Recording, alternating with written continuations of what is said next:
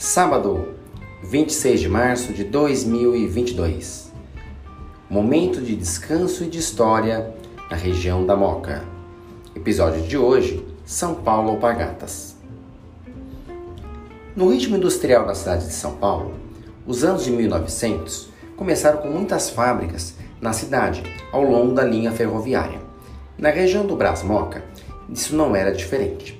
Além do cotonifício e outras empresas têxteis, surgiu no ano de 1907 a fábrica da São Paulo Alpargatas, vindo inicialmente da Argentina sócios, se constituindo no Brasil com outros sócios.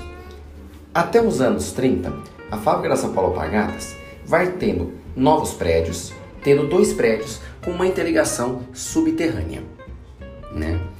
Nesse prédio se fabrica o alpargatas roda, muito comum na agricultura, usado pelos trabalhadores do café. A produção é parada em 1929 devido à crise da bolsa do café e volta logo em seguida. Em 32, faz mochilas e outros suprimentos para a Revolução de 32. Tem-se início, então, a produção de outros produtos que ficaram icônicos no Brasil na área dos calçados. A Alpargatas começa a fabricar os calçados Conga. Em 1962, a famosa Havaiana, ainda era uma versão bem popular, e nos anos 80, o Quixute. Em 1995, a São Paulo Alpargatas sai do bairro do Brás Moca e vai para a Vila Olímpia, fechando o prédio e toda a produção.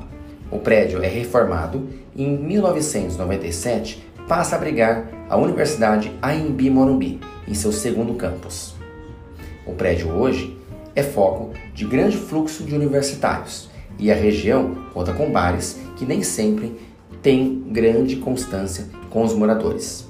Foco de grande atuação da Subprefeitura Moca, que visa sempre a tranquilidade e a preservação do essencial, a coletividade na região.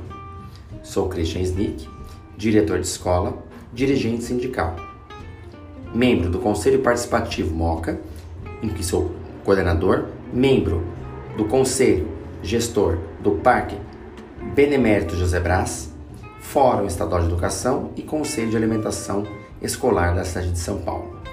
Os episódios sobre o Brás Moca sempre aos sábados e aos domingos de outras regiões da cidade de São Paulo.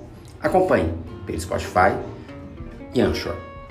Um excelente sábado a todos.